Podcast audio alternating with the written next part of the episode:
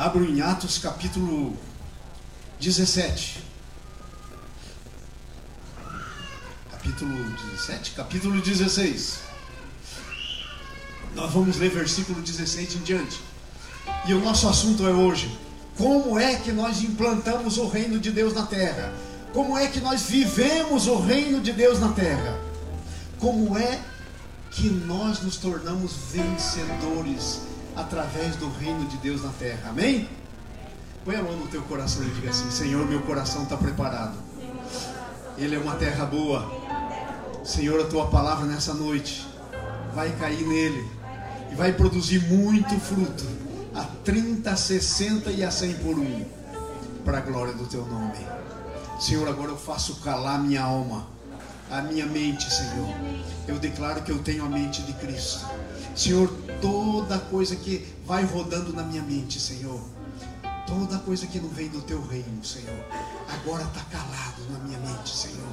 Senhor, eu consagro a minha mente, para que a palavra entre na minha mente, desça no meu coração, e eu creia com o meu coração, em nome de Jesus. Uh, amém. Amém, amados. Capítulo 16, versículo 16 em diante. Vamos ter aí na tela. Aconteceu que indo nós, era Paulo e Barnabé.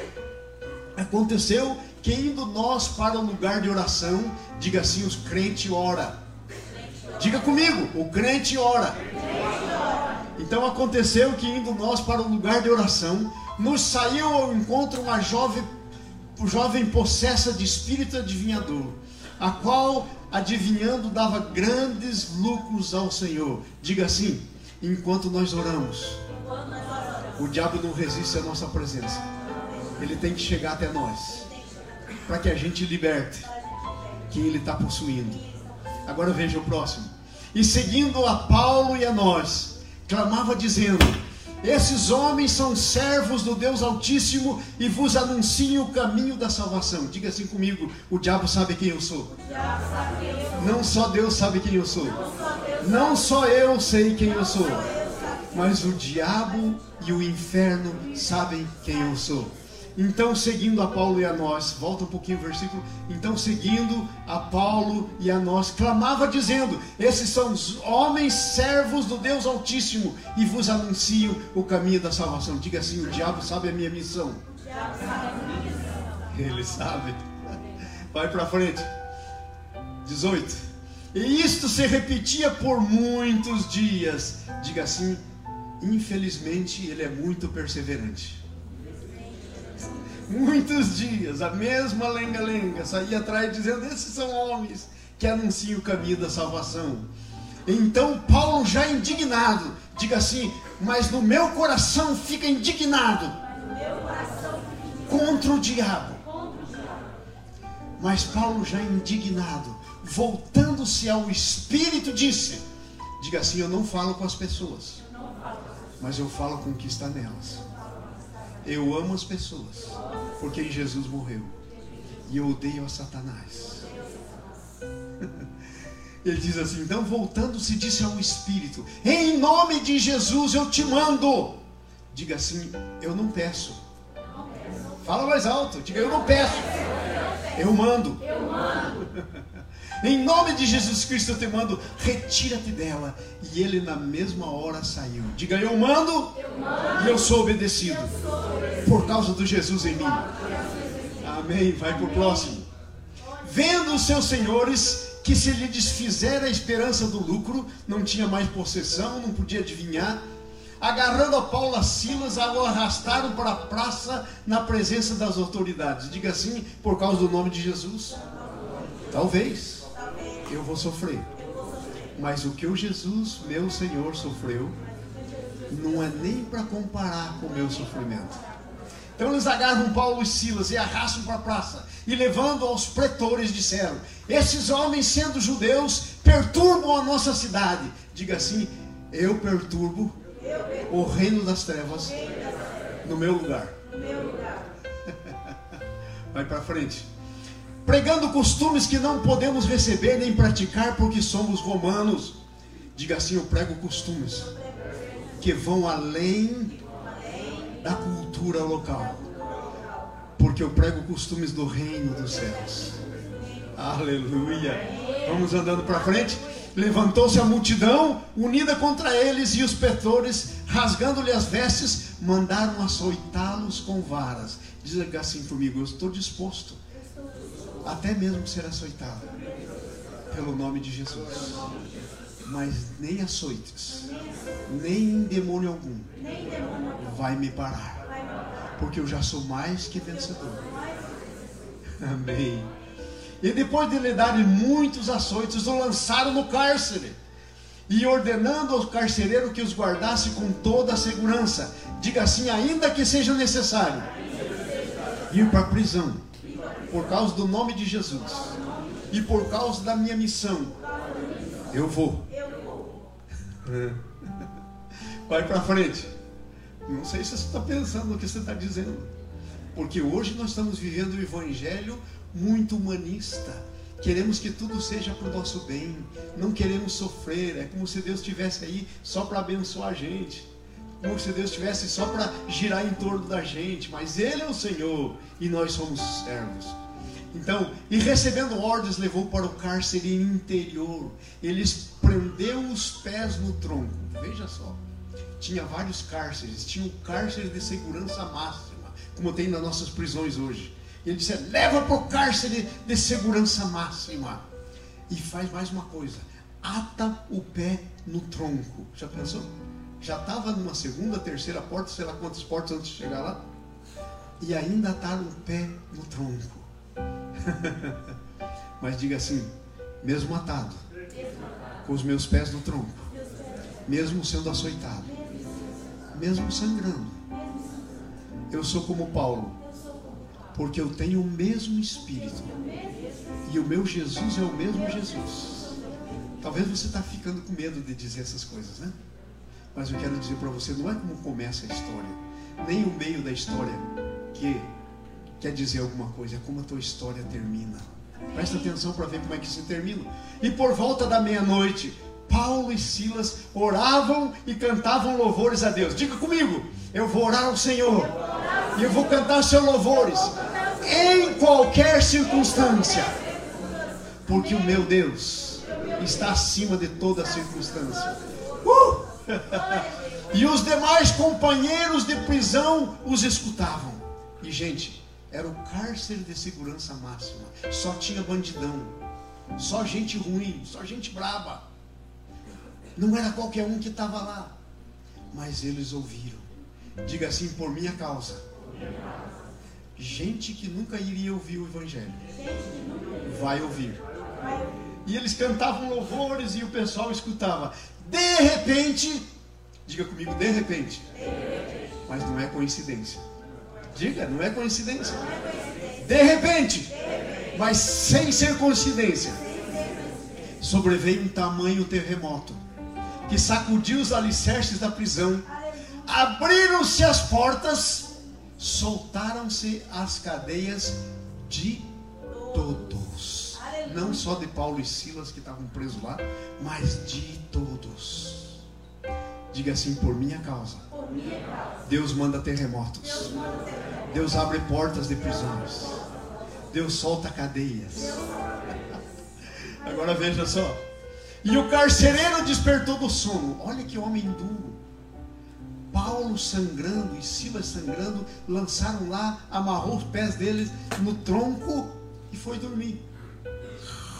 Dormindo, coração endurecido. Pior que isso, é difícil a gente conceber um coração endurecido assim. E diz assim: despertou do sono e vendo as portas do cárcere abertas, puxando a espada, ia se suicidar, supondo que os presos tivessem fugido. Diga assim: nós não fugimos. Não somos fugitivos. Nós paramos no lugar que estamos. Até que Deus nos diga para sair. Então o carcereiro ia se suicidar. Te imagina. Aqueles dois prisioneiros, Paulo e Silas, disseram: tá aí, guarda eles, e você é responsável pela tua vida. Então ele pensou: antes que me matem, eu me mato. Ia se suicidar pensando que tivessem fugido. quando Paulo vê a cena, o Paulo grita. Ele diz assim, em alta voz: Hey, não te faças mal nenhum, porque todos estamos aqui. Faz sentido Paulo e Silas, porque eram cristãos, estarem lá. Mas e os outros? Aqueles bandidões que estavam lá, talvez por muito tempo, no, na prisão de segurança máxima. Diga por minha causa, as coisas que não fazem sentido começam a fazer sentido. Porque isso aí não é história de Paulo somente. Você é assim também. O mesmo reino que estava no coração de Paulo está no teu coração.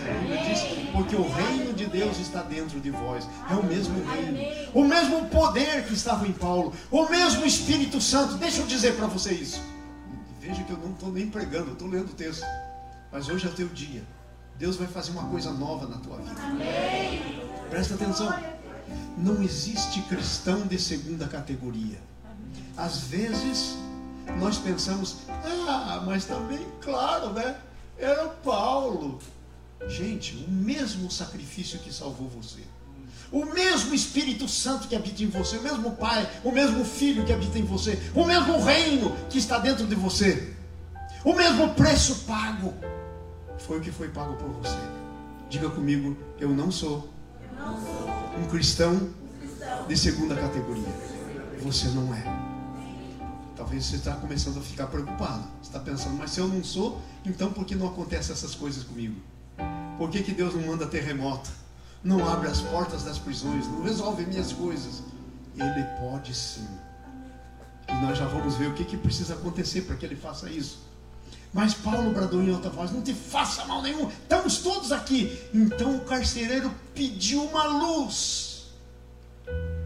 E sabe o que fez? Entrou precipitadamente e trêmulo, trêmulo, tremendo, se prostrou diante de Paulo e Silas. Diga aos nossos pés. Todo joelho tem que se dobrar, porque dentro de nós está Jesus na presença de quem? Toda língua vai confessar. Todo joelho vai se dobrar e confessar que Ele é Senhor. E Ele está em mim. Ele está em você. Então se dobra perante eles. E aí veja. E depois Deus trazer para fora disse: Senhores, que devo fazer para que seja salvo? Diga assim: por causa da minha vivência, da salvação pessoas vão querer saber o que tem que fazer para ter o que eu tenho. Vão perguntar para você, vão se ajoelhar na tua presença e vão dizer: por favor, me conta o que é que você tem, o que, é que eu tenho que fazer para ser salvo. Responderam-lhe: é simples, crê no Senhor Jesus e será salvo tu e tua casa. Aleluia. Não é somente para você, é para você e a sua casa. Deus é um Deus da família. Amém. Não vai levar só você. Amém. Diga assim: Deus é um Deus da minha família. Deus é um Deus da minha família. Crê no Senhor e será salvo tu e tua casa. E lhe pregaram a palavra. E a todos da sua casa. E eles creram. E aí o que acontece? Vamos lá? E naquela mesma hora da noite, cuidando deles, lavou-lhe os vergões dos açoites essa vida foi mudada, porque tinha colocado eles lá, não deu nem um paninho para secar o sangue. Mas agora, diz o texto, cuidou deles, lavou os vergões dos açoites, e a seguir foi batizado ele e todos os seus. Amém, aleluia. Sabe, amados, nós estamos falando de como é que nós implantamos o reino. Estamos falando como é que nós temos que viver o reino. Estamos falando como é que o poder do reino se manifesta. Esse texto quer dizer todas essas coisas. Agora presta atenção. Nós olhamos para a gente mesmo e muitas vezes nós pensamos, mas essa coisa da Bíblia é tremenda, mas eu. É porque nós temos uma ideia equivocada. É porque nós não sabemos quem nós somos e nós não sabemos quem está em nós. Nós não sabemos. Então nós precisamos aprender. Presta atenção nessa noite. A palavra de Deus diz que você foi colocada nesse mundo para fazer a obra de Jesus. 1 João, capítulo 3, diz: Para isso se manifestou o Filho de Deus para destruir as obras do diabo. Agora, sabe quem é que vai destruir as obras? É você. Porque você é as mãos dele. Você é a boca dele. Então ele se manifestou para destruir as obras do diabo. Não tem obra que vai poder continuar. Então, por tua causa, demônios vão sair, coisas vão mudar. Na tua cidade, coisas vão mudar. Vai parar de gente ganhar dinheiro com demônio. Sabe, na nossa cidade, os prostíbulos têm que ser fechados. Na nossa cidade, pontos de droga têm que parar. Tem que parar. Por causa de quem está em nós. Por causa de quem está em você. Se nós começamos a viver o reino. Porque sabe de uma coisa? A implantação do reino aqui nessa terra não é uma coisa assim só mental, é uma coisa que sai de dentro de você, é a tua vida que implanta o reino de Deus nessa terra é o teu estilo de vida. Reino de Deus não é uma teoria, não é uma filosofia na nossa cabeça, é um estilo de vida que vem do nosso coração, possuído por Jesus, cheio por Jesus.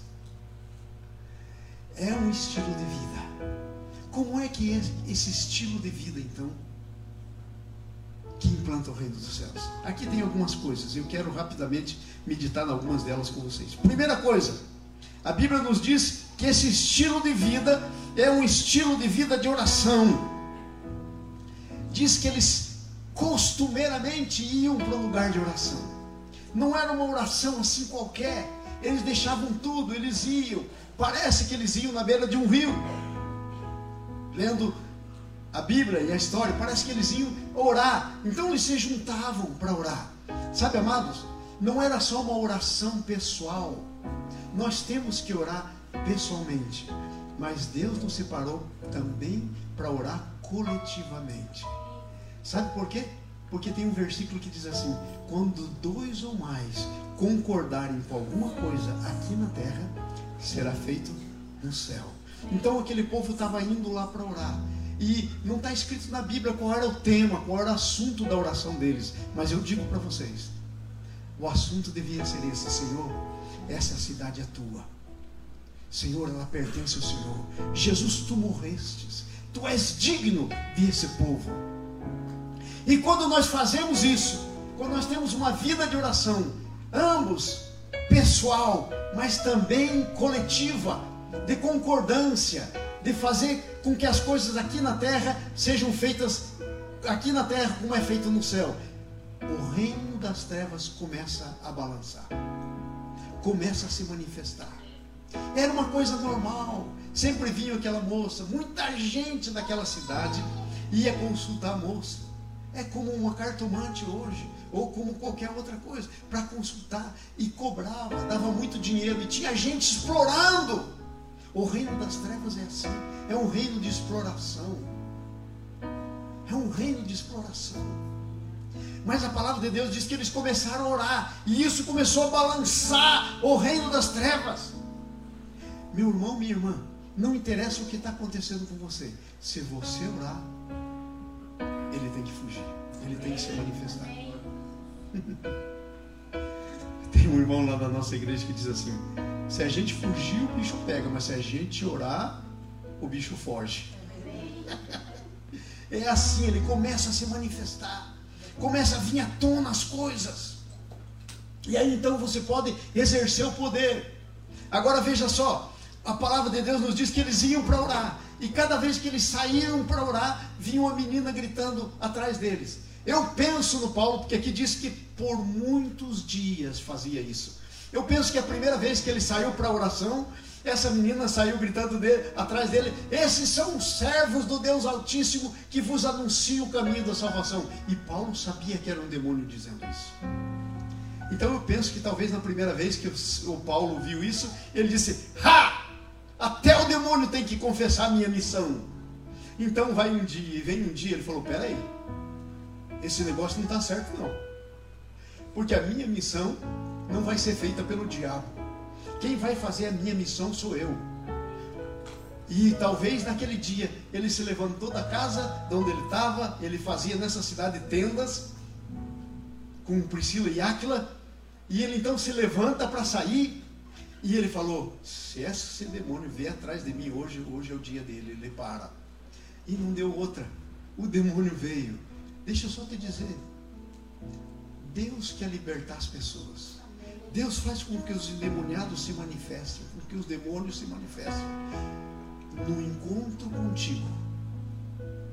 Sabe, se você ler sua Bíbliazinha, seu Novo Testamento, você vai ver que Jesus chegava num lugar e os demônios gritavam: O que, que o senhor veio fazer antes da hora? Veio nos perturbar. Eles têm que se manifestar quando chega Jesus.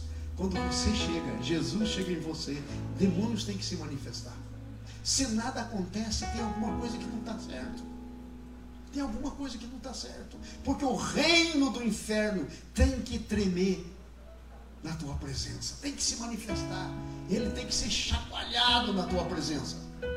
E a Bíblia diz então o que aconteceu. E aquele dia então Paulo disse: sai no nome de Jesus, e o demônio saiu. E eu fico pensando que os cristãos que estavam ali junto na reunião de oração para orar disseram: Hey! que coisa maravilhosa! É, mas às vezes há um preço que tem que ser pago. Mas não pense que você paga um preço à toa. Não pense que você paga um preço sem ter algo em vista. Deus nunca deixa você pagar preço nenhum sem que Ele tenha um propósito. Diga para mim: não há preço sem propósito. Porque o teu Deus não deixa existir preço sem propósito. Então Deus tinha um propósito. E sabe, Deus queria fazer uma coisa que para poder fazer tinha que acontecer toda a série de eventos. Diga assim comigo: os eventos da minha vida não são casualidade, porque o meu Deus é soberano sobre todas as circunstâncias. Então, às vezes, tem uma coisa acontecendo na tua vida que não é boa. Você fez uma coisa boa, como Paulo fez, expulsou um demoniado. De repente, a cidade se levanta contra você e te levam na praça pública e te açoitam e te mandam botar dentro de um cárcere de segurança máxima e te prendem os pés. Mas tudo isso tem um propósito. Sabe por quê? Porque Deus é um Deus de propósitos. E nada do que acontece na sua vida acontece sem um propósito. Nada. Mesmo os sofrimentos, mesmo qualquer coisa que não seja agradável para você, tem um propósito. E Deus não perdeu o controle. Talvez eu e você podemos perder o controle das coisas, mas Deus nunca perde. E Ele tem propósitos.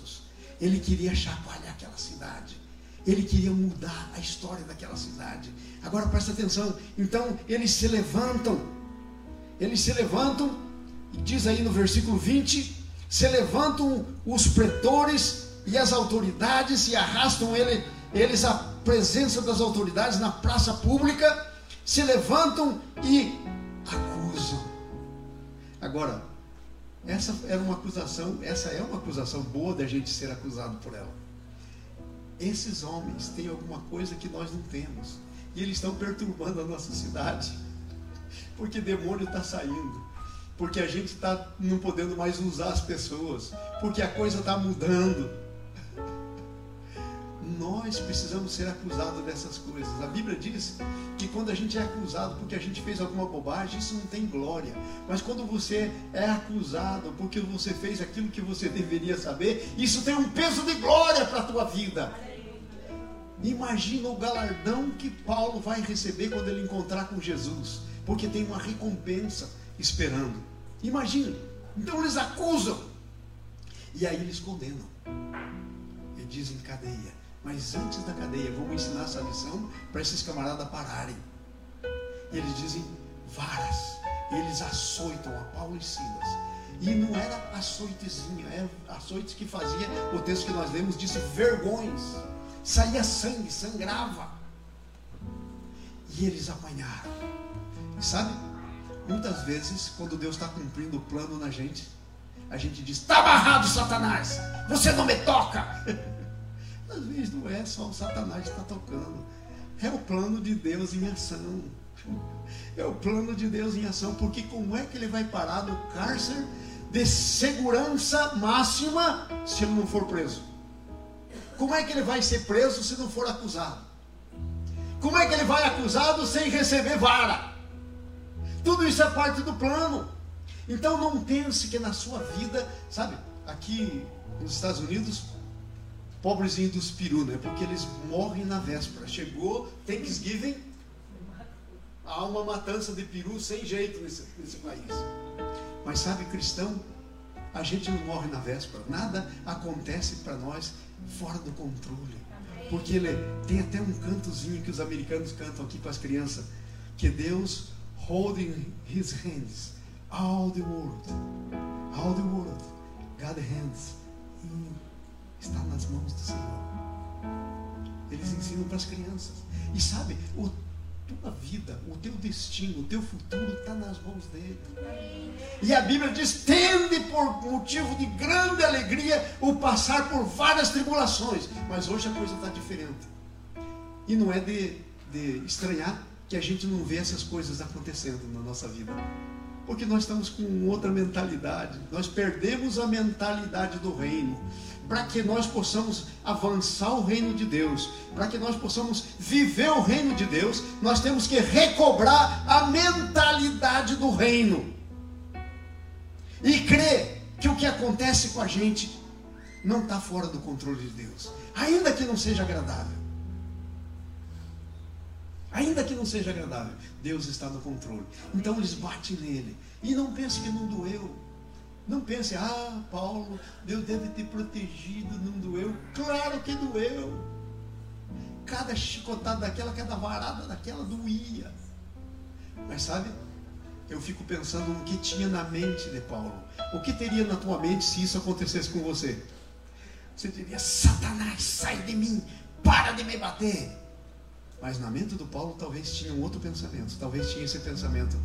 Jesus, agora eu te entendo melhor aquelas varadas, porque Jesus levou 41 açoites.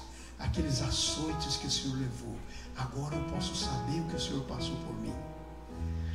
E talvez ele estava agradecido, porque a Bíblia diz que nós temos que ser agradecidos em tudo. Talvez o Paulo estava dizendo, Senhor, quem sou eu para no teu nome levar açoites?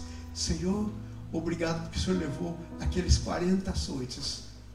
Senhor, eu agora sei o que o Senhor passou por mim, eu sei o que a minha salvação, para que eu pudesse ser salvo, causou em ti, Senhor. E eu te agradeço, Senhor. Agora eu te reconheço como eu não reconhecia antes, porque agora eu sei o que o Senhor passou. E Ele está ali, porque não tem nenhum lugar no texto que diz que eles reclamaram, que eles murmuraram, que eles disseram palavrão, que eles se revoltaram. Sabe por quê? Porque eles sabiam que não estava fora do controle de Deus. Não estava, eles tinham certeza disso. E aí então pegam eles e levam para a prisão. E eles chegam na prisão e lá tem aquele carcereiro coração duro. Sabe que os carcereiros ficam com o coração duro porque eles veem tanto preso mal, tanta história de gente principalmente esse de segurança máxima. É gente que matou tanta gente, é gente que manipulou, é gente que fez tanta coisa. O coração já está endurecido. Ali estava um deles. De tanto ele cuidar daqueles presos, ele já não tinha mais piedade no coração. Ele tinha se tornado um homem desapiedado. Então ele agarra os dois, leva lá para dentro, e eu creio que tinha alguns soldados com ele, porque não penso que, que não foi assim. E eles, eles vão lá para dentro. E então ele ata, põe um algema e põe num tronco. Parece aquele, aquela coisa antiga, aqueles troncos onde antigamente os escravos eram amarrados para serem açoitados. Então eles são amarrados no tronco. E aí, sabe? O que, que é que começou a acontecer? O reino que estava dentro deles era impossível de ser segurado. O Espírito Santo que estava dentro deles era maior que o sofrimento. Sabe, o nosso sofrimento fica grande quando nós não recolhemos Deus no nosso sofrimento. Mas Paulo e Silas fizeram isso, recolheram Deus no sofrimento deles. Então eles estavam ali sofrendo, Mas eles disseram, ai Senhor. E eles começaram a cantar hinos. O que, que diz lá no versículo? Diz aí que eles louvavam, cantavam hinos de louvor ao Senhor. Está lá no versículo de número. Ih, perdi aqui. 25. Por volta da meia-noite, sem comer, sem banho, sem cuidado, sangue correndo, já secando. Diz o texto, por volta da meia-noite. Sabe? Talvez se a gente tivesse no lugar deles, a gente ia ficar tão depressivo, tão assim para baixo, que a gente ia até ter sono ia dormir. Mas eles não tinham. Não tinham. Porque eles esperavam algo mais. Porque eles queriam algo melhor. Eles disseram: Senhor, possivelmente Silas e Paulo, o que é que tinha num coração desse? Irmãos, não é difícil de imaginar. Que, que tem no coração de, de alguém que está preso na segurança máxima, pé amarrado no tronco, por volta da meia-noite, sangrando sem comer? Começa a cantar louvores a Deus e orar. O que, que você acha que tem num coração desse? Tem num coração desse a alegria que não pode ser contida por sofrimento. Tem num coração desse alegria que não pode ser contida por situações, por casualidades que acontecem na tua vida. Porque você, então, é um coração que crê que tudo contribui. Sabe, amados, nós, não, nós lemos a Bíblia, mas nós não cremos. Porque a Bíblia diz assim: todas as coisas contribuem para o bem daqueles que amam a Deus e são chamados segundo o seu propósito. E às vezes a gente olha para a gente mesmo e diz: Mas isso não está contribuindo para o meu bem. Que negócio é esse? Pensa no Jó, que foi um pouquinho pior do que isso aí. Perde todos os seus filhos, roubam tudo que ele tem. A sua mulher se volta contra ele. De repente, uma lepra pega nele tão terrível que comia a carne dele. A Bíblia diz que ele cheirava mal. Quando os amigos vieram, ficaram alguns dias sem ter palavras para falar com ele. E a mulher disse: Por que você não amaldiçoa a Deus e morre? Ela disse: Você é tola.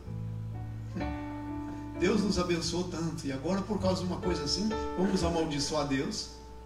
Vê com que facilidade nós amaldiçoamos a Deus às vezes. Nós reclamamos de Deus, se não amaldiçoamos, reclamamos. Nós dizemos, não é justo. Não é uma questão de justiça, meu amado, é uma questão de propósito.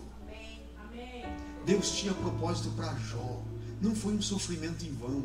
Nenhum sofrimento que nós passamos aqui por amor ao reino de Deus, por amor ao Senhor do reino, é vão, porque ele tem um propósito.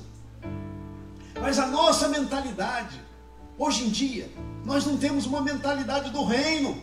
Nós temos uma mentalidade humanista em que nós somos o centro. As coisas têm que ficar bem para nós. Porque se não ficar bem para nós, eu não gosto disso. Ah, irmãos, eu sou pastor há mais de 40 anos. Você não tem ideias quantas vezes eu ouvi a seguinte frase: pessoas que aceitaram Jesus e daí a coisa parece que começou a ir, porque o diabo se levantou, mas Deus tinha um propósito de ensinar lições para a pessoa. E aí eles chegam para mim e dizem assim: Pastor, eu acho que eu vou desaceitar Jesus. Por quê, irmão? Por quê, irmão? É porque depois que eu aceitei Jesus, ao invés de melhorar, a coisa piorou. Agora olha o que me aconteceu. Olha isso, olha aquilo. Sabe? É uma mentalidade centralizada em si mesmo. Eu quero Deus para o meu bem-estar. É um Deus de consumo, é um Deus reduzido à nossa imagem e semelhança. Não é o Senhor dos senhores. Aquele muito maior do que eu, que me ama, tem propósitos para mim, mas que amou tanto a mim, que deu seu filho para passar por isso. E eu agora acho que eu não posso passar por nada, por nenhum sofrimento. Então o reino de Deus inclui essas coisas, inclui o sofrimento, sabe? É parte do reino de Deus, para glorificar o nome do Senhor, sabe? Para tratar de você. Você imagina o Paulo, que antes era Saulo. Sabe o que quer dizer Saulo? Quer dizer assim, o arrogante. Sabe o que quer dizer Paulo? O menor, o pequeno. Por isso que ele mudou o nome. E sabe, quando ele era o Saulo, as vestes do Estevão, o primeiro mártir cristão, foi deixado aos seus pés. Ele era o que açoitava. Aí, quando ele está indo para prender os cristãos, Deus fala com ele, aparece no caminho, né? fala com ele, e ele diz quem é, e ele fica cego, e diz: Eu sou Jesus, o quem você está perseguindo? Uh, nunca te persegui. Perseguindo os meus filhos, me perseguiu. Toda perseguição contra você é perseguição contra o Senhor Jesus. Todo ataque do diabo contra você é o ataque contra o Senhor Jesus, que é o teu Senhor. E aí então ele cai por terra e fica cego. E levam ele agora, ele que era o líder, carregado, puxado pela mão para dentro da cidade de Damasco. E ele passa os portões dos muros da cidade e entra lá dentro. E fica lá numa casa, numa rua chamada direita. E ele fica lá. E aí Deus vai falar com o homem. Como é que era o nome do homem? Ananias, era o nome dele. Deus chega para Ananias e disse: Ananias! E Ananias disse: Oh Senhor, estou aqui. Ele disse assim: Ó, eu tenho uma missão para você. Você vai lá no Simão Curtidor, aquele camarada lá, porque o, tem lá um cara chamado Saulo, ele está orando e eu dei uma visão para ele. Ele viu então um homem chamado Ananias. Uh, gente, você é parte da visão de Deus. Saulo é da parte da visão de Deus. As pessoas sonham com a tua chegada. As pessoas veem a tua chegada. E aí então ele, ele diz para o Senhor, mas Senhor, como é que eu vou lá? Esse homem ele trouxe cartas para levar a gente preso. Senhor, esse é o inimigo. Ele diz, eu vou ensinar ele o quanto importa sofrer pelo meu nome. Eu vou ensinar para ele. E aí você lê a história do Saulo e você vê. E agora aqui está ele passando por isso. Isso é parte da escola de Deus para ele. Para que ele saísse do centro. Para que Jesus ficasse o centro. A pessoa mais importante na vida dele não fosse ele. Sabe, amados, nós estamos aqui nessa cultura do eu aqui. No, that's my business. nós temos aqui até um negócio que quando eu chego no aeroporto já para ir para o Brasil, estranho. Sabe por quê? Porque o espaço pessoal aqui nos Estados Unidos é 50 centímetros. Eu estava no mestrado fazendo um curso de comunicação transcultural, porque eu sou missionário, vou para as nações, já fui em muitas nações, então fui estudar para aprender esse negócio. E aí eu estava lendo sobre a cultura americana, eu escrevi um paper comparando a cultura brasileira com a americana, porque quando eu cheguei eu achava que era tudo a mesma coisa e logo descobri que não era e aí eu li lá que tinha um negócio chamado espaço pessoal. falei, não acredito nisso. Eu vou testar. E aí tinha um amigo meu fazendo o curso comigo na sala. Ele era um missionário também. Eu falei, eu vou testar. Eu recebi a minha primeira prova. Cheguei, quase que não tinha inglês nenhum, no mestrado. Minha primeira prova, tirei um B. Eu estava alegre. e eu cheguei com a minha prova assim e falei, agora eu vou testar o espaço. E eu cheguei perto dele. Eu disse: Olha o quanto que eu tirei. Fui chegando bem pertinho. Ele foi afastando. Dali a pouco a gente tinha andado assim uns 15 metros. Ele estava encostado na parede. Não tinha mais onde ir porque tinha uma parede atrás dele. Daí eu parei e eu disse para ele: Você viu o que aconteceu? Aí ele se tocou e falou: Nossa, eu estou encostado na parede, como é que a gente chegou aqui? Eu falei: Eu fui invadindo o seu espaço e você nem percebeu que o fato de invadir seu espaço pessoal, você foi recuando. Porque você considerou eu chegando pertinho de você uma invasão da sua privacidade. Nós somos aqui essa cultura centralizada em nós. Mas a cultura do reino não é centralizada em nós. Jesus é o Senhor. A cultura do reino é centralizada em Jesus, é centralizada no amor ao meu irmão a cultura do reino é um negócio perto. Nós temos que recobrar isso. Porque nós não temos a cultura do reino. Mas nós somos filhos do reino. Vivendo uma cultura estranha muitas vezes. Sabe a cultura do reino? Sabe, não tem nada que você possa fazer que tire você de ter uma responsabilidade de adorar o seu Deus. Mas às vezes a gente chega na igreja e a gente diz: Não, trabalhei muito duro essa semana e estou cansado. o que, que você faz? O que, que é isso? Em outras palavras? E nós nem percebemos mais, porque sutilmente esse negócio entrou no nosso coração e está impregnado no nosso coração.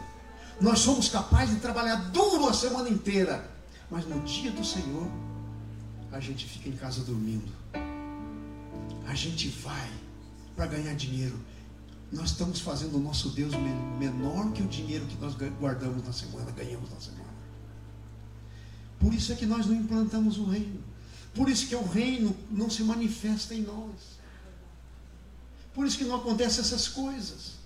Mas eu e você estamos aqui para implantar o reino. Então a primeira coisa que nós temos que mudar é a nossa cultura. Nós temos que adquirir uma cultura do reino, no qual Jesus é o centro. Amém. e no qual eu creio que nada acontece comigo por casualidade, porque eu tenho um Deus soberano que tem a minha mão, minha vida nas suas mãos que cuida de mim em todos os passos, tem um propósito na minha vida. Então aí eles estão lá, atados, e eles começam então a adorar e a orar. E eles começam a cantar, não pregar o evangelho. Você está vendo no texto que nós lemos, você viu algum lugar dizendo que eles pregaram o evangelho só para o carcereiro depois que ele já tinha se convertido porque ele entrou tremendo, se ajoelhou. O que tem que fazer para ser salvo? Crer no Senhor Jesus, creu. Depois eles saíram, ele cuidou deles, deu de comer, e aí então eles pregaram o Evangelho. Que coisa tremenda. Agora presta atenção. O nosso estilo de vida tem que ser a nossa pregação. Quero que você responda para você mesmo em Jesus, porque eu não posso julgar você. A Bíblia diz: não julgais para que não seja julgado. Mas eu posso fazer pergunta. E aí o problema é seu. aí você julga você mesmo. Porque a Bíblia diz: se a gente julgasse a nós mesmos, não seríamos julgados pelos outros. Então eu faço essa pergunta para você: Como é que é o teu caso? Como é que é você? Como é que é você? A tua vida prega o Evangelho? Como você encara as coisas na tua vida? Tudo que acontece, prega o Evangelho? O teu testemunho é poderoso o suficiente para levar alguém para Jesus, sem palavras. A tua oração é algo que comove as pessoas ou é reza? Sabe qual é a diferença de reza para oração? Oração é uma coisa que sai de dentro de você pelo Espírito Santo. Nós não sabemos, a Bíblia diz, orar como convém, mas o Espírito Santo nos assiste é uma coisa que vem do Espírito Santo, reza. É aquilo que sai aqui do segundo andar da nossa mente. Fica procurando as palavras. Jesus diga, não, disse: não seja como o fariseu, que põe roupa bonita, vai na praça e começa a dizer palavrão que não tem sentido e que não termina mais. Não vai adiantar nada. Então, eles estavam orando. Ai, pastor, não sei por que, que eu estou orando, orando, orando e nada acontece. Talvez não esteja orando, talvez esteja rezando. Talvez tenha que mudar. Tem que ser uma coisa que sai de dentro de você pelo Espírito Santo. Pergunta a Deus. Você tem que fazer uma mudança. E cantavam e adoravam. Quando você adora, alguém já recebeu Jesus para a tua adoração? Você não está cantando para ninguém, você está cantando para o Senhor mas o teu canto é tão irresistível que homens duros, no lugar de segurança máxima, ficam prestando atenção. E eu tenho certeza que eles não conheciam as músicas, e não tinha PowerPoint, e não tinha nada para que eles ouvissem. Então eles só ouviam, não tinha nada para eles lerem, eles só ouviam. E sabe, de repente, Deus disse: já chega. Se você viver o reino de Deus, vai chegar uma hora que Deus vai dizer para você: até aqui. Deus vai dizer para a circunstância da tua vida: até aqui. Deus vai dizer para os teus açoites: até aqui.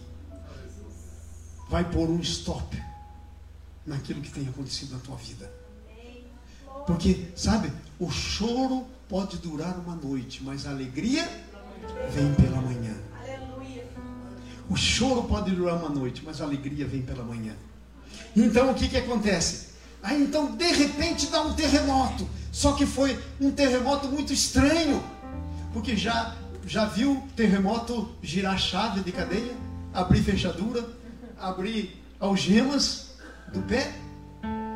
Sabe? Foi um terremoto com a chegada dos anjos. A Bíblia diz que Deus tem anjos ao nosso redor. A Bíblia diz que os anjos Deus envia para lutar em favor dos que vão herdar a salvação. Você sabia que tem anjos em volta de você? Tem um anjo que Deus designou para a minha vida. Ele é alto, muito alto, forte. Às vezes eu estou pregando, principalmente quando eu estou em alguma nação difícil, e eu claramente, no reino espiritual, eu vejo que chega ele atrás e fica atrás de mim. E eu fico todo arrepiado. Eu, disse, Senhor, chegou um anjo, aqui tem batalha. E aqui vai ter vitória. Não uma vez nem duas vezes. Sabia que para você é exatamente assim? Talvez aquele acidente que você passou de carro um dia, você disse, uau, destruiu o carro e não aconteceu nada comigo. Tinha um anjo. Um anjo segurando as coisas, protegendo você. Então houve um terremoto. E sabe, é um terremoto que traz libertação. Amados, nós estamos enganados com algumas coisas. Nós pensamos que a libertação que nós podemos promover traz verdadeira libertação. Traz nada. A única libertação que traz verdadeira libertação é a libertação que Deus promove. Sabe? Talvez a igreja podia ser levantada tivesse levantado, ia na porta da prisão e ficava todo mundo batendo panela e dizendo: solta Paulo, solta Silas, fazer pressão sobre o governo. Isso não resolve. Mas a manifestação de Deus, ela não pergunta. Porque a manifestação de Deus, porque o nosso Deus é autoridade sobre qualquer outra autoridade. Ele não pede licença para fazer as coisas. E o que eu e você precisamos é esse estilo de vida no reino, em que as coisas na nossa vida são feitas por Deus. E não nem por nós mesmos, ou por convicção, ou por pressão, ou por alguma outra coisa. Ou por greve. Greve dos caminhoneiros. Não precisa. Sabe? É uma coisa paliativa. É do homem tem o resultado do homem, mas quando é de Deus, tem o resultado de Deus. Então a cadeia se abre, as portas se abrem. E interessante, parece que ninguém.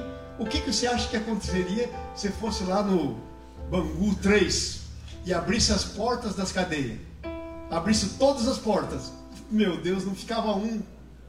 Saía gente correndo que era capaz de atropelar uns os outros. Morria gente na correria.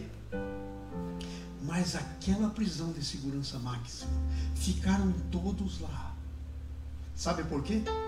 Porque quando chega o reino de Deus na nossa vida, chega a autoridade de Deus. Sabe o que aqueles prisioneiros estavam esperando? Que o Paulo dissesse Estavam lá esperando. Era como se eles dissessem: Ah, não, abriu a porta da cadeia, estava tão bom essa adoração, essas orações. abriu a porta da cadeia, nós vamos continuar aqui. E ficaram, porque não abriu só a do Paulo, não foi só as cadeias de Paulo e Silas. Não foi. E Deus é perito na libertação nossa. Quando nós estamos vivendo o padrão do reino. Porque se você continuar olhando em Atos um pouquinho na frente, antes, um pouquinho antes, você vai ver a história de Pedro, que prenderam ele. Disseram, cala, não fala mais. Botaram na prisão. Amarraram um soldado de cada lado. E o Pedro no meio de dois soldados. A Bíblia diz que veio um anjo, soltou as cadeias, abriu as portas. E ele não sabia se era um sonho, o que, que era. E ele foi liberto. Sabe, quando chega a autoridade do reino, não tem soldados, os soldados não acordaram. Não tem soldado, não tem porta, não tem prisão, não tem situações, não tem nada que possa acontecer com você que não esteja debaixo do controle do Senhor. Mas isso é um resultado da nossa vida no reino. E quando nós vivemos esse estilo de vida no reino, nós implantamos o reino. E Paulo estava ali para implantar o reino. Mas às vezes nós nos decidimos implantar o reino, mas não estamos muito certos se queremos sim, o quanto queremos. Porque no primeiro sofrimento nós abandonamos. No primeiro revés, na primeira coisa que acontece, nós abandonamos. Não é verdade? Então temos que entrar nessa cultura do reino. Então os presos estavam ali, pense nisso. Todos parados. E aí houve um terremoto e o camarada acordou, o carcereiro acordou e ele veio e olha e falou: primeira porta aberta, outra porta aberta. Ai, a porta da segurança máxima está aberta. Não tem ninguém mais aí. Ele falou: Eu vou ser morto. Então antes de me matar, eu me mato. E ele pega a espada para se suicidar. O reino de Deus impede suicídios. Quando chega o reino de Deus, chega uma autoridade. E quando Paulo vê aquilo, ele grita: Hey, não faça isso com você mesmo, nós estamos aqui. Eu fico imaginando como esse camarada entrou em parafuso. Como é que ficou a cabeça dele? Ele falou: Não, não acredito. Traz uma luz aí, deixa eu checar esse negócio. Porque o texto diz: Ele pediu uma luz. Vai para frente versículo 29.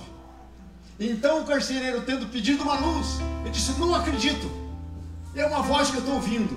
Duvido que alguém teria ficado aqui com tudo isso aberto. Sabe só, sabe-se lá quando abriu esse negócio.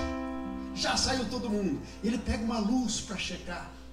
E quando ele vai, ele vê que todos estavam lá. E eu imagino a atitude dele. Ele deve ter começado a orar, olhar.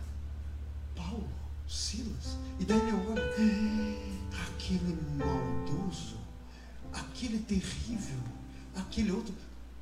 Porque Paulo diz: não te faça nada, porque todos estamos aqui. Volta o versículo, por favor. O 28. E Paulo disse: Não te faças mal nenhum, porque todos estamos aqui. Gente, quando chega o reino de Deus, ele é capaz de transformar gente então pode ir para frente 29. Vai para frente, vai para o 30. E aí, 29, desculpe. Não falamos ainda do 29. Então ele entra, pede uma luz, ele viu que estava lá e ele começa a tremer. Gente, tem que tremer diante do Rei dos Reis. Quando chega o reino de Deus, chega o rei. Quando chega o reino de Deus, chega a autoridade. E ele entra tremendo. E ele se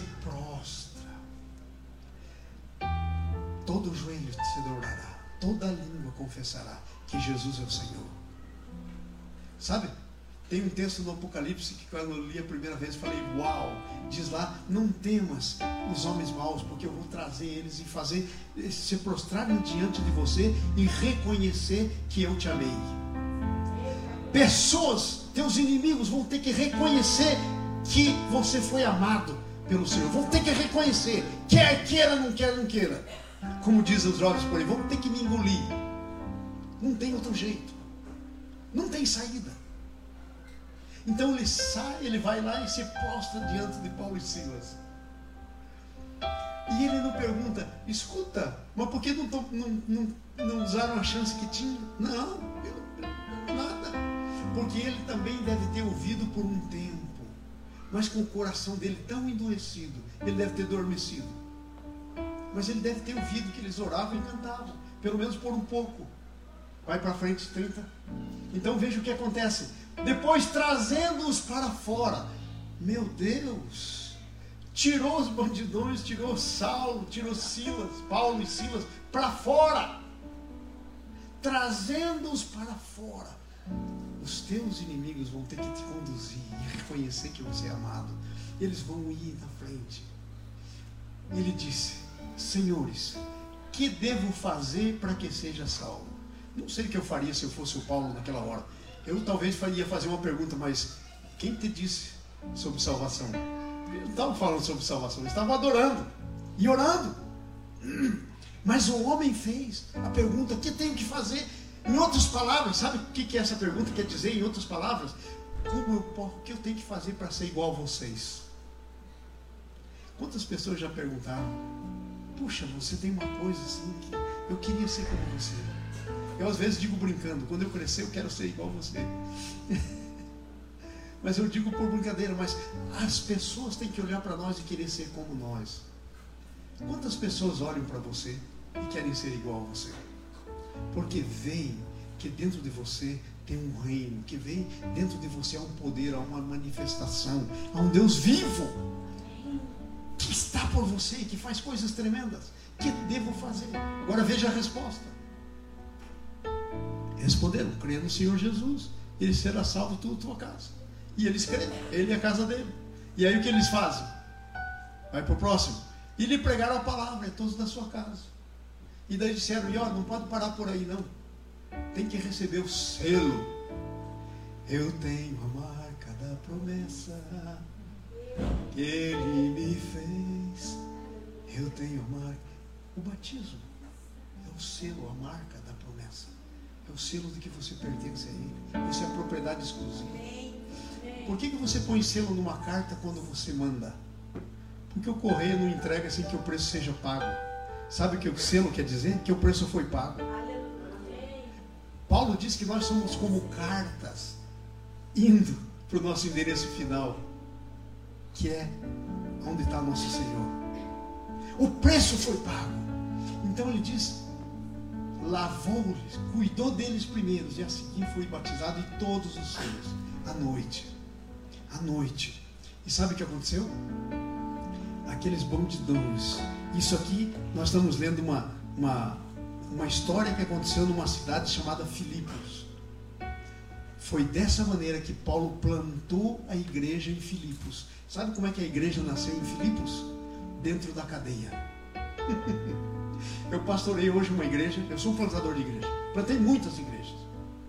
Mas hoje eu pastorei uma, que sabe onde ela começou? na UTI.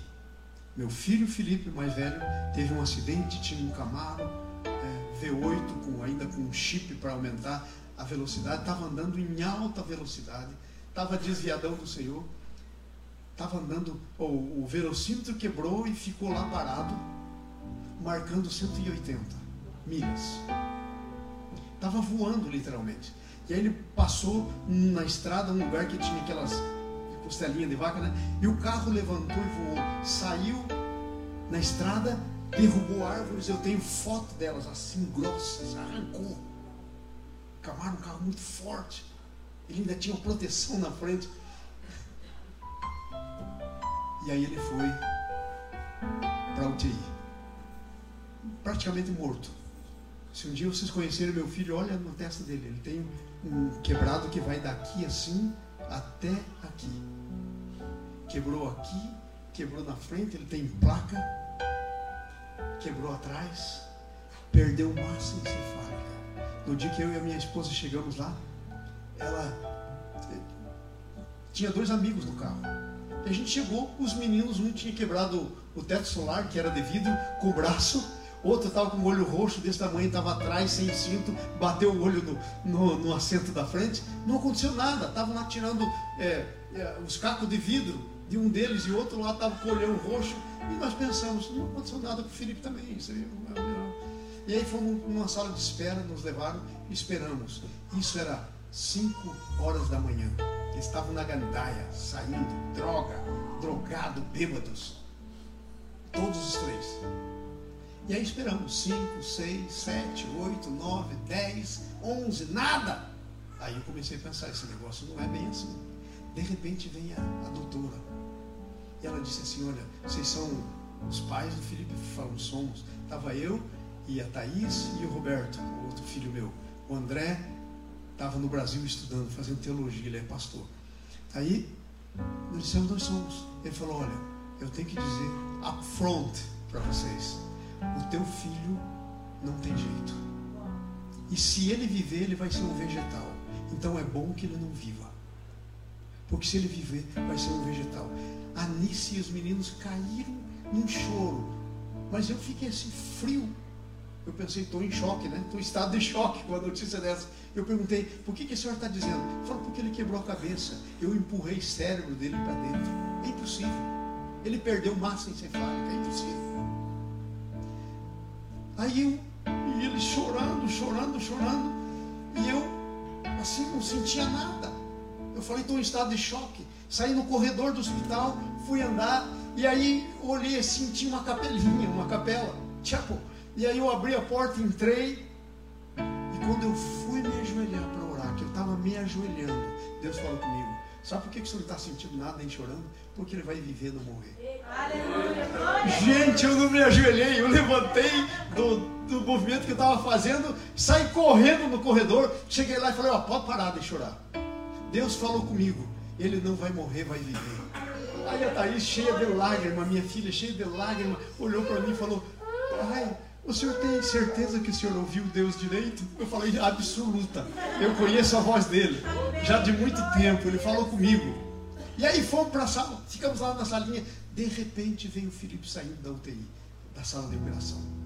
A cabeça dele estava desse tamanho, enfaixado, parecia uma múmia.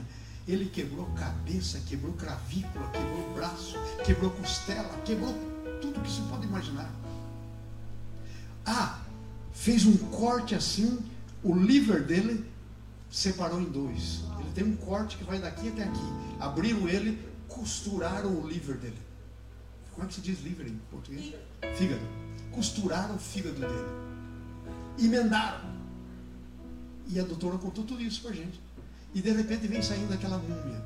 E aí foi para uma, uma UTI especializada na cabeça. Né? E botaram ele lá. E daí ligaram aquela parafernália nele, parecia mais um cockpit de nave espacial, de tanta coisa. Um dia eu contei, tinha mais de 50 cabos, fios chegando nele. Mandaram buscar em Nova York uma cama que era uma geladeira, porque eles não tinham lá.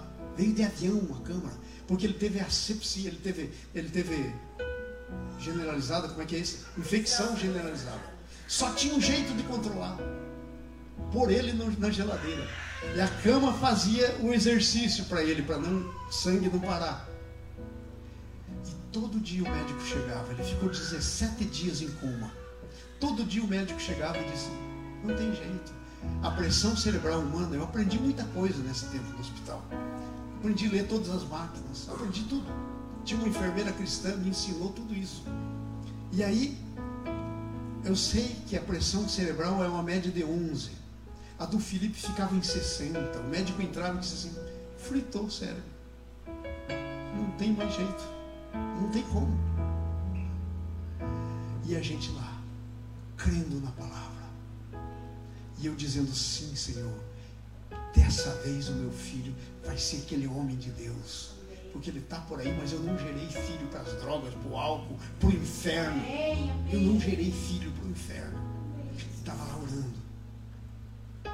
E sabe, o pessoal começou a chegar. Tinha dia, não sabia que o Felipe tinha tanto amigo. E tudo da pesada. Igual ele. Tudo da pesada. Começavam a chegar. Tinha dia que tinha 60 a 80 jovens lá na entrada da UTI. E nós fomos para lá e acampamos. A gente levou é, colchãozinho desses. Como é que chama isso que a gente. É? É, esses colchonetezinhos que a gente põe assim. E ficamos lá. A gente tomava banho no banheiro do hospital, ficamos lá 17 dias sem ir para casa. Só fomos para buscar roupa e não saímos mais de lá. Começou a chegar os amigos do Felipe. E eu comecei a evangelizar os amigos do Felipe. E começou a se converter gente.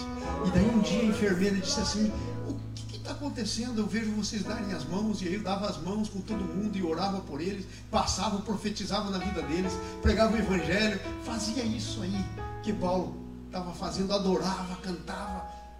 E a enfermeira disse: O que está fazendo? Eu falei: Não, é meu filho que está aí. Ele tem todos os amigos, não são cristãos. Eu estou pregando para eles. Ela falou: Eu vou orar. Eu vou, você prega e eu oro. Eu falei: Feito. eu prego e você ora. Começou a se converter gente. A igreja nasceu na UTI.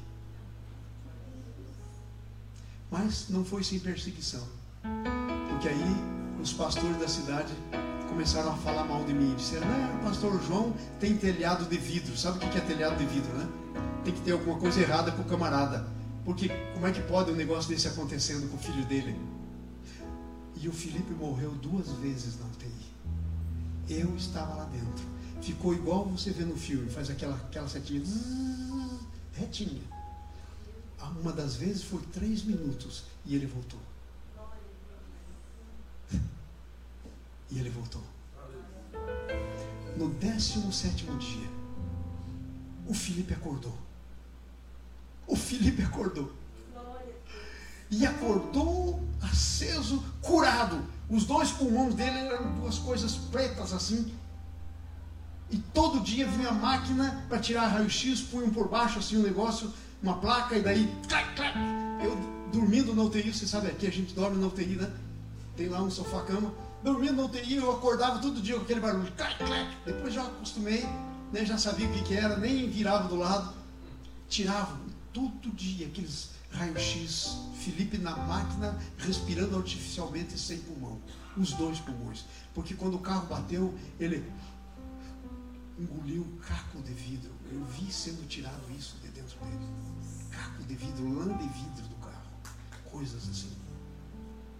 Eu quero dizer que o reino de Deus é verdadeiro. Ninguém morre antes do tempo. Não acontece nada. Há um Senhor que está no controle. E não interessa a notícia que te deem.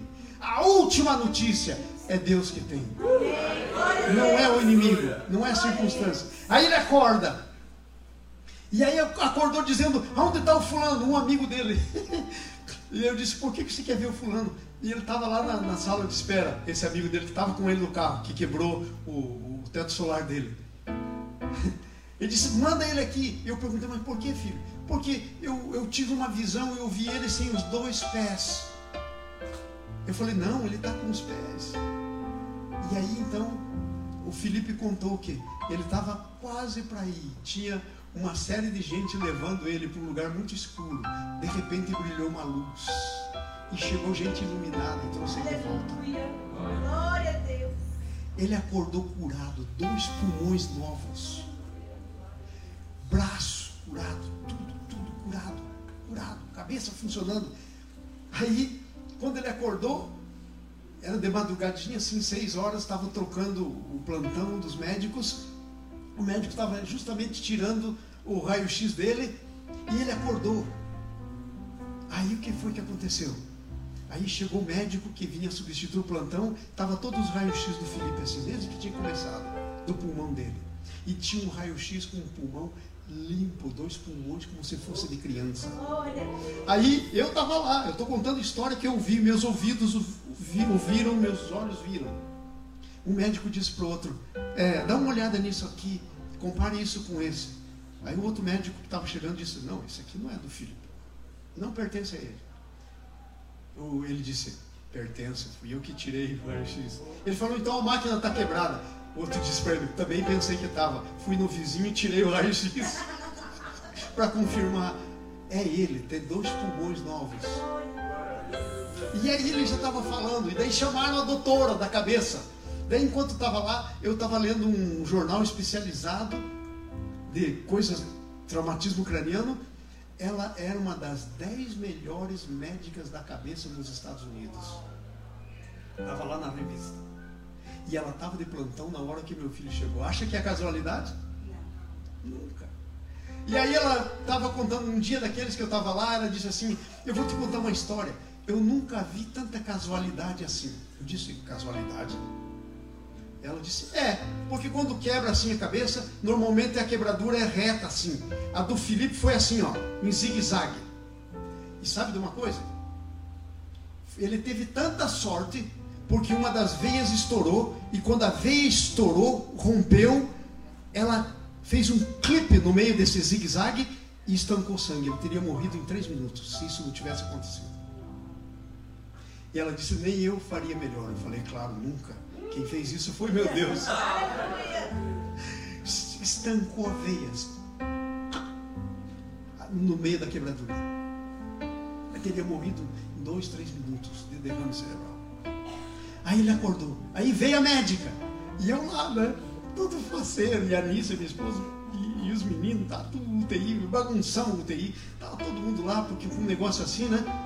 Aí a médica chegou, toda estranha, tinha dito para a gente ir embora, deixa ele aqui, porque se ele ficar aqui, ele vai ter que ficar nesse hospital por longo tempo. Vão para casa. Eu disse, não, a gente vai ficar aqui. Não falei para ela que a gente tinha promessa. Mas nós temos uma promessa, você tem. Isso é uma promessa que pertence aos filhos do reino. Aí ela chegou e olhou, meio estranha assim, porque no conceito dela ele nunca ia poder se mexer, ele estava sentado. Falou: Filipe, eu quero fazer uma, um teste com você. Siga o meu dedo. E o Filipe, isso não era para acontecer no conceito dela. Aí ela falou: Agora eu vou fazer um teste um pouco mais difícil. Quantos dedos? Eu, Felipe, tinha, foi exame traqueia, que já tinha tirado, um tubão, né? E tavam, naquele dia eu ia fazer a traqueotomia. Quando ele acordou. E eu acho que foi a oração da Nice, porque ela disse que não queria ver o filho dela com a garganta furada. Aí já era muito quebradura. Aí ela disse para ele: Quantos dedos tem? Eu, Felipe, com aquela voz de pato Donald, né, por causa das cordas vocais toda né, machucada, ele disse: Três, three. Quanto tem hora? Five. Aí a médica saiu, desconcertada. Dali uns 10 minutos voltou e disse assim: Eu vou fazer agora um teste com você. Eu vou terminar a história aqui, porque ela é muito longa.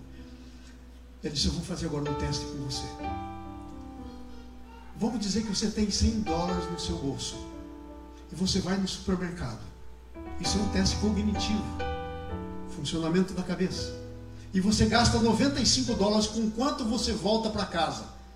Ele, ele tem um olho assim claro, olhou para ela com aquele olhão assim arregalado e disse: A senhora quer a resposta em inglês, claro, falando com a médica. A senhora quer essa resposta em português, em espanhol ou em inglês? A médica fez assim falou: Eu não falo essas línguas, me dá inglês. Daí ele olhou para ela e disse assim: A senhora quer essa resposta antes ou depois das taxas? Ela tinha esquecido a taxa, porque você paga a taxa. Logo que compra, então ele não ia voltar com 5 dólares, porque era 95 mais a taxa. Aí ela fez assim: Get lost! E saiu. Três dias depois, fizeram uma junta médica. Chamaram eu e a Anice, minha esposa. Disseram: Nós fizemos essa junta médica para decidir o que nós vamos fazer com o Felipe. Começou com o camarada do pulmão. O camarada do pulmão disse: Olha, para mim ele vai para casa porque tem dois pulmão novo. Não tem por que ficar aqui. O camarada da outra especialidade disse: Ele vai para casa. E aí todo mundo foi mandando ele para casa. Ele saiu da UTI para casa com Tylenol no bolso. Três dias depois. Sabe do que, que eu estou falando? Reino de Deus. Porque o reino de Deus, estou eu e os meus filhos. Meus filhos são filhos do reino. Eu nunca declarei outra coisa na minha vida. Os teus também é a mesma coisa. Sabe, as tuas coisas são coisas que pertencem ao reino. Nós somos filhos do reino. Nós somos cidadãos do reino. Nós estamos aqui para implantar o reino. Eu quero terminar.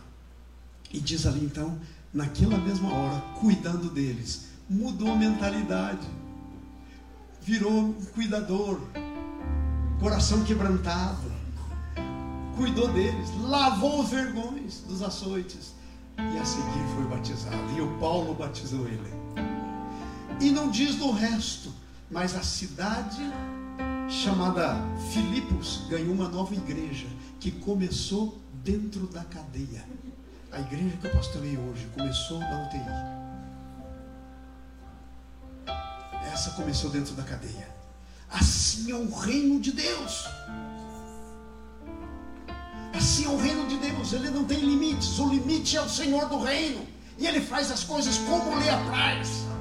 Eu não sei o que Ele está fazendo na tua vida. Mas se você nasceu de novo, é cidadão do reino, ou cidadão do reino, pode saber que Ele está fazendo alguma coisa.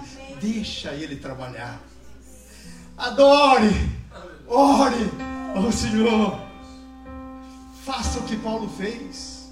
Traga a presença dele no lugar que você está. Porque se a presença dele chegar no lugar que você está, grilhões vão cair. Não fique oprimido pelo diabo. Você não pode. Você é filho do reino. Não tem opressão para a tua vida. Se você anda meio deprimido, meio oprimido, isso não é para você, não pode. Se você anda doente, se você anda, não é para você. Alinhe a tua vida com o reino de Deus. Alinhe. E tudo mais Ele fará. Tudo mais Ele fará. Se eu te contasse da minha filha que sofreu um acidente, ficou oito dias no hospital em coma, quebrou a cabeça também. Caminhão de 18 rodas passou em cima do carro dela. Eu podia te contar a história de outro que estava para ir para a cadeira elétrica, porque acusaram dele de um crime que foi cometido, mataram um crime hediondo lá na high school que ele estudava, quando nós estávamos no Brasil. Eu estava fazendo uma campanha e ele estava junto. Estuparam uma garotinha de 15 anos, violentaram ela, mataram, desmembraram o corpo, jogaram num lugar perto de um rio seco, jogaram gasolina e queimaram. Meu filho foi acusado disso, com todas as provas, passaporte, tudo. Porque eu vivo num lugar onde tem a Klux Klan. Quem, quem, quem? É o, onde eu, eu vivia, um dele lá. Mas ainda tem uma casa lá. Mas foi lá que prenderam meu filho. Ele estava para ir para a cadeira elétrica. E sabe, na cadeia ele ganhou um companheiro de cadeia. E a coisa mudou na vida dele. Eu podia te contar histórias e histórias de como é que o reino de Deus opera. Só para você saber que não é com Paulo só que acontecia. Acontece comigo, João, igualzinho a você. Que tem minhas crises, que tem minhas coisas, igualzinho. Sabe por quê? Porque não tem cristão de segunda categoria. Todos nós somos de primeira categoria. Tem cristão desalinhado. Deus está andando e o reino está andando desse jeito, e cristão andando para cá. Isso tem. Muito. Então, minha palavra de finalizar, essa palavra de hoje é essa: alinhe-se. Se alinhe com Deus. Se alinhe no reino. Saiba quem você é. Procure desenvolver a tua identidade. Você não é quem o diabo diz que você é. Você não é quem os amigos dizem. Não é quem o patrão. Não é quem. Você é quem Deus diz que você é. Só Ele pode dizer. E você não é de segunda categoria, não interessa o que você está passando. Não interessa se está tá para ser preso, não interessa se tem isso, não tem aquilo, não interessa. Você é cristão de primeira categoria. Se alinhe com Jesus. Essa é a minha palavra para você nessa noite. Eu quero orar com você.